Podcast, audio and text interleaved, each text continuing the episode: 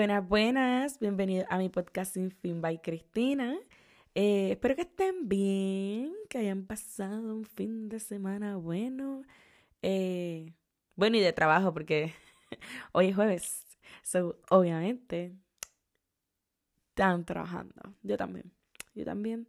Este, so, ¿qué les puedo decir? Pues hay que trabajar. esa, es la, esa es la vida que nos tocó, esa es la vida que tenemos que aceptar. Así que aquí estamos, trabajando. Doble trabajo, trabajo, trabajo desde mi casa, que es lo del podcast y esas cosas, como que me dedico a eso. Pero obviamente también tengo que trabajar porque pues hay que generar dinero. En algún lugar hay que generar dinero. y mis gustos son como los mejores, como que los mejores, como que los más baratos. bueno, no, no vinimos a sufrir. Así que no voy a hablar, no voy a hablar más de, de sufrimiento de trabajar. Es bueno trabajar. Siempre positivo, gente. Oye, eso es bueno. Si uno se mantiene positivo, como que no, es bueno trabajar. Ay, me encanta ir a mi trabajo. No es que como que todos los días voy a estar positivo, pero sí, sí funciona.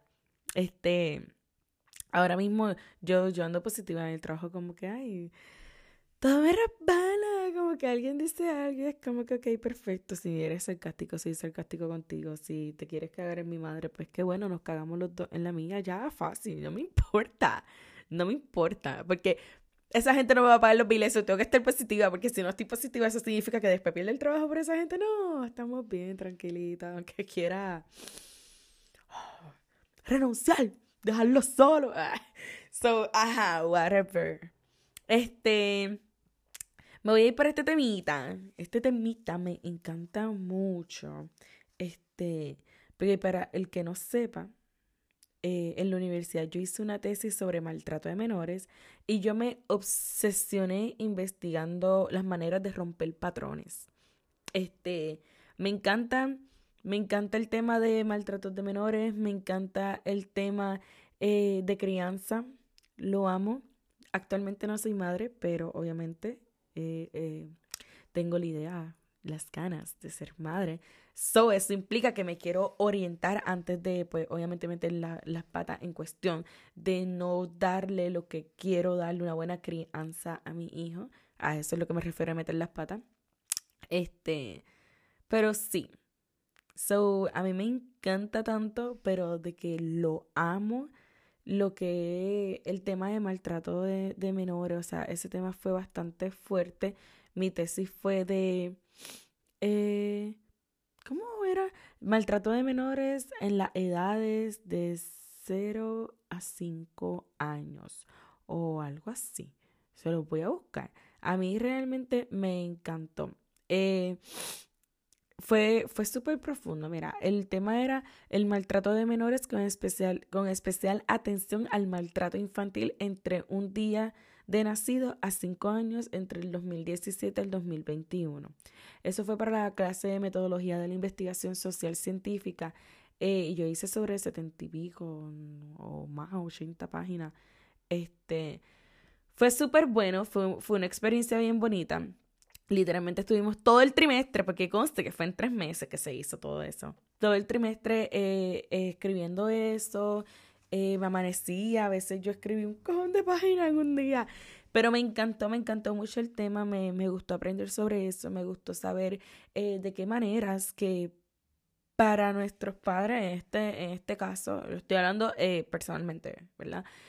para, para la crianza, en el momento que a mí me criaron, eh, muchas cosas eran normales, pero realmente caí en lo que es maltrato infantil. O sea, eh, hay muchas personas, cuando, cuando uno habla, como que, ah, este, si lo hubieran dado, ah, ah, ah, casi para matarlo, hubiera aprendido y es como, se están escuchando, ¿verdad? Whatever. Este, obviamente, eh, también estoy consciente y lo aprendí mediante, mediante las terapias de psicología, o sea, yo estaba cogiendo terapia de una psicóloga y aprendí obviamente que la crianza, o sea, esto es algo que yo aprendí personalmente, eh, cada quien lo puede tomar como sea real, eh, pero aprendí que la crianza que me dieron mis padres es lo que ellos tenían en la mano para poder darme una buena crianza, una buena crianza. Eso es lo que ellos pensaban. Obviamente nosotros podemos romper con ciertos patrones, eh, podemos estudiar más sobre la crianza eficaz, eh, una mejor crianza, darle, you know, darles cosas y no llegar a lo que es el maltrato, porque a veces ciertas cositas pueden llegar a lo que es maltrato emocional, whatever. Este, y también, aunque no lo crean, el maltrato físico es parte de todo. Y aunque digan, no, como que con una pela, bla, bla, sigue siendo maltrato físico. Este, hay, hay maneras, hay maneras de criar, pero vuelvo, algo que yo aprendí en mis secciones es que los padres dieron lo que tenían en sus manos. O sea, ellos también tuvieron que romper eh, varias, varias etapas, varios patrones, porque obviamente la crianza de mis padres fue diferente a la crianza que ellos me dieron. So, ellos tuvieron que romper varios patrones para ser mejor. So, de eso se trata. Cada quien tiene que seguir rompiendo patrones. Este, pero sería bueno que nosotros, en el momento que, que seamos padres, una generación que tiene tanto tanta oportunidad de, de, aprender, de crecer y de conocer ciertas maneras de una crianza más saludable, eh, más, más linda. Este, sería lindo que nosotros nos, nos propusiéramos este, dar una mejor crianza, que nuestros hijos no pasen por lo que nosotros pasamos en ciertas cositas. So, eh, con eso resumo. Eh, el tema de hoy es crianza eficaz. Este, pues ya lo había mencionado, pero este sí, eh, son esos, o sea, son cosas que yo vi. Yo vi estos como que estos pasos que pueden ayudar a tener una crianza eficaz. O sea, pueden ayudar. Cada quien lo, lo implementa de la manera, ¿verdad? Que sea correcta para ellos y todo. Eh, quiero recalcar que yo no soy experta en el tema. A mí me gusta compartir lo que yo he aprendido, lo que yo he leído, eh, obviamente todo lo que investigué con lo que eh, la tesis de mi universidad, este sobre ya lo que les mencioné sobre el maltrato infantil, este todo esto a base de conocimientos que yo he adquirido no soy experta, eh, yo no soy especializada en crianza, eh, nada de eso. So, ajá, quiero recalcar eso porque después vienen como, ah, una demanda, ah, oh no, mira, ella, no, yo no, yo no soy experta, estas son cosas, pues, obviamente, que yo creo que yo eh, implementaría en la crianza eh, plus, obviamente son cosas que yo he adquirido, esa información yo la he adquirido con el paso del tiempo, eh, la he aprendido, la he estudiado y whatever. Este, so, ahora mismo solo tengo seis puntos. Obviamente, eh, esto es un tema súper largo, o sea, hay muchos más puntos de los que yo tengo aquí. So, yo voy a tratar obviamente que sea algo corto. Este, pero sí, estos son algunos puntos que yo personalmente encuentro que son buenos, que, uno debería implementar en la, en la crianza. Así que voy a comenzar con el punto número uno. Eh, tengo como estimular la autoestima de su hijo. O sea, eso literalmente los bebés comienzan a verse a través de los ojos de los padres. Literal, literal. O sea, si tú le dices a un hijo tuyo, ah, tú eres un bruto, él va a pensar que, que es un bruto porque todo lo que tú le digas es el reflejo de ellos. That's it. O sea, literal. Porque ellos comienzan a verse a base de lo que tú les dices. Por eso, eh, cuando tú le elogias los logros, aunque sean mínimos, eso hará que ellos se sientan orgullosos y sigan sintiendo motivación.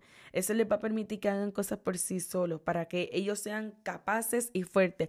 Pero todo a base de qué? De lo que tú le estás mencionando. Porque obviamente si tú, vuelvo, si tú eres negativo, como, oh, tú eres un bruto, tú no sabes hacer nada, se lo va, se lo va a creer, se lo va a creer. So, siempre va, siempre va a sentirse estancado y que todo lo que él hace está mal, soy un bruto, yo no sé lo, cómo hacer las cosas, porque son cosas que tú le dijiste. Ahora bien, si tú lo estimulas con la buena autoestima, de que, ah, le hiciste bien, oye, eso te quedó excelente, cosas así, tampoco es bueno eh, ¿verdad? Por lo, que, por lo que he leído, tampoco es bueno que el niño aprenda o entienda que, que todo lo que él haga tiene que ser validado, como, sí, eso está bien, no, qué bueno, como que esas cosas. También tiene que aprender eh, que ellos son capaces de hacer las cosas eh, bien, hacer las cosas bien sin necesidad de que alguien le diga que está bien.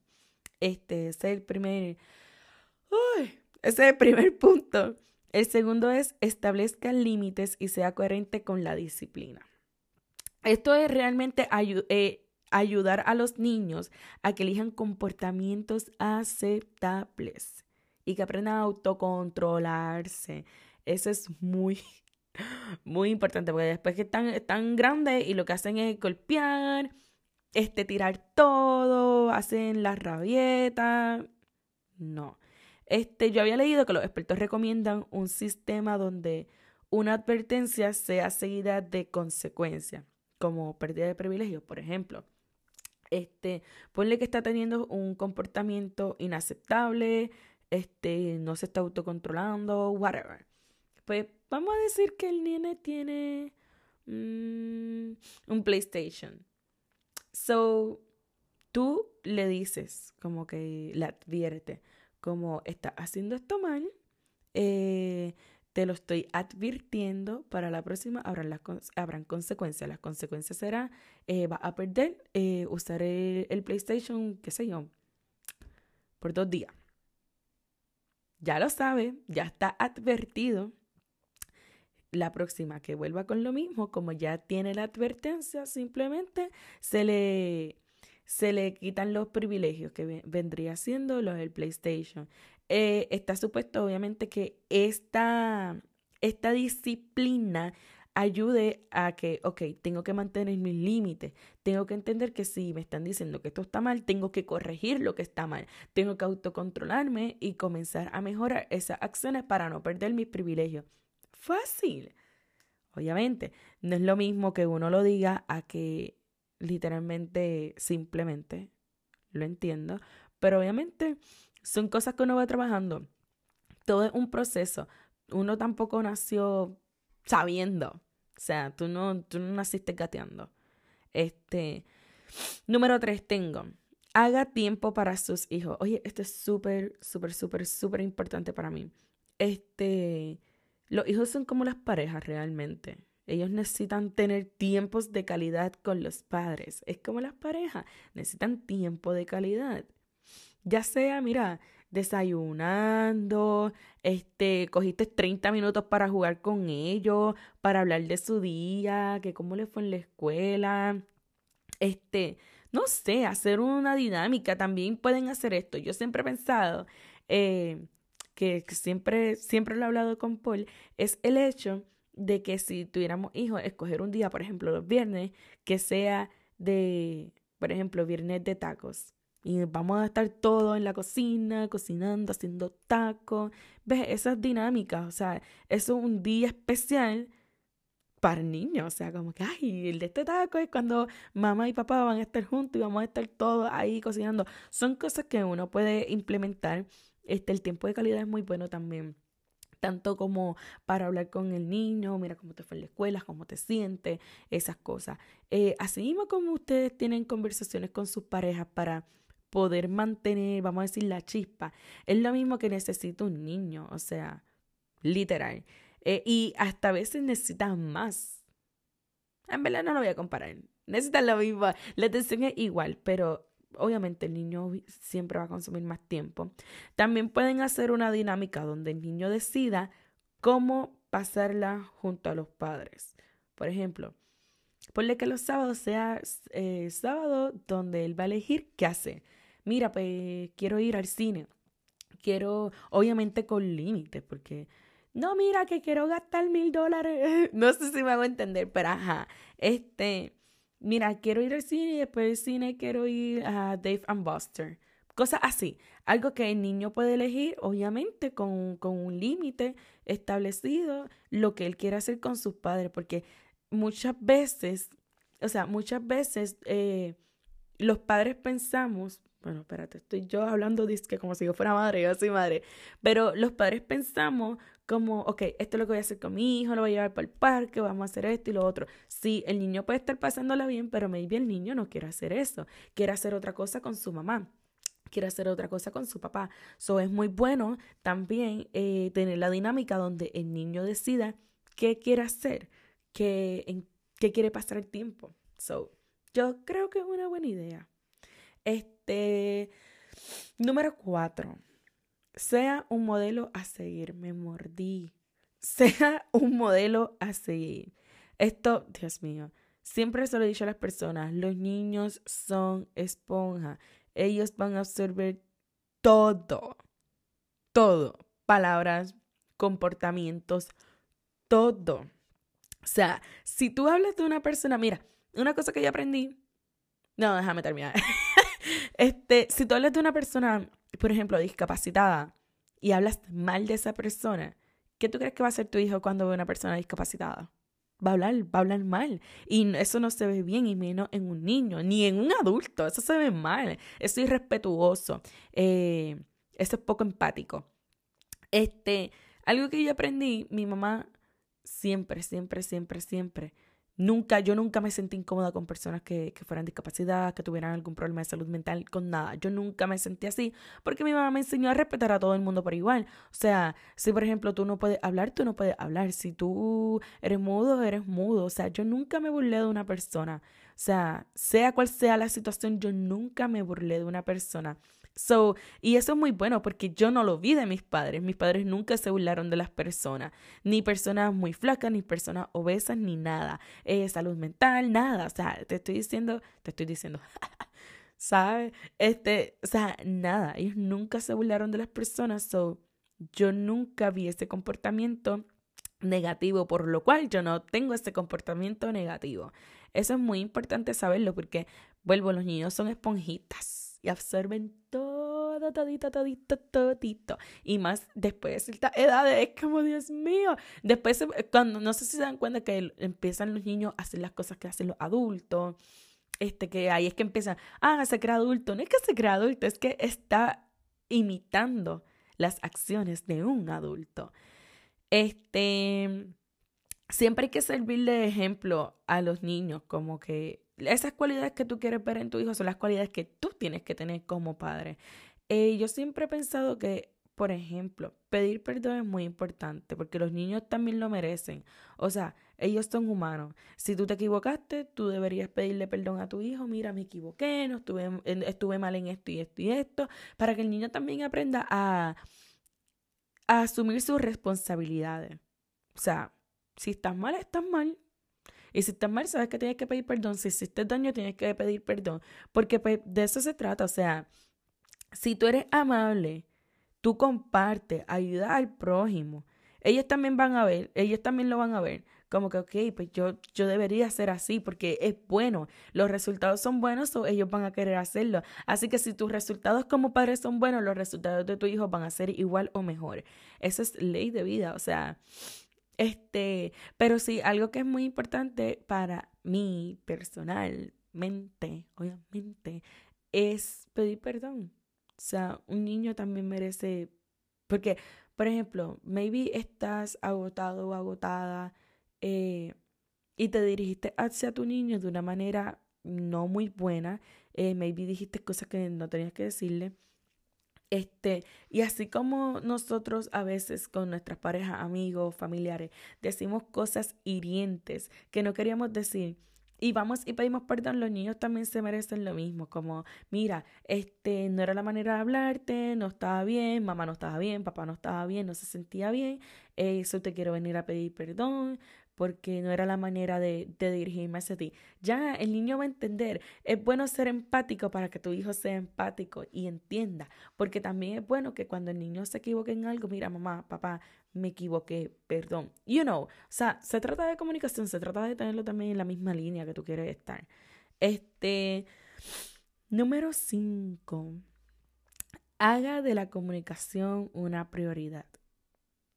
Esto comienza con ustedes como padres. Uno como padre es el que comienza. Es lo mismo, ahora estoy diciendo. Si ustedes piden perdón, si ustedes hablan y dicen como que mira esto, lo otro, este me equivoqué por tal y tal y tal razón.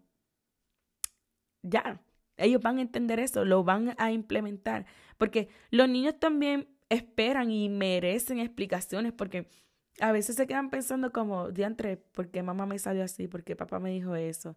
Este, ¿será verdad?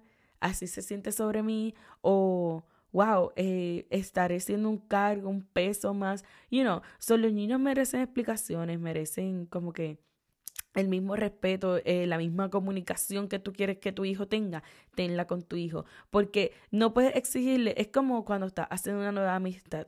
Eh, tú quieres tú quieres que esa persona te tenga confianza, literalmente tú le tienes confianza a esa persona y empiezas a hablarle de tu vida, la persona se sienta a gusto y también te habla. So, es, lo mismo con los hijos. Si tú le das una comunicación y obviamente esa confianza a tu hijo, ellos van a tener esa confianza contigo, ya.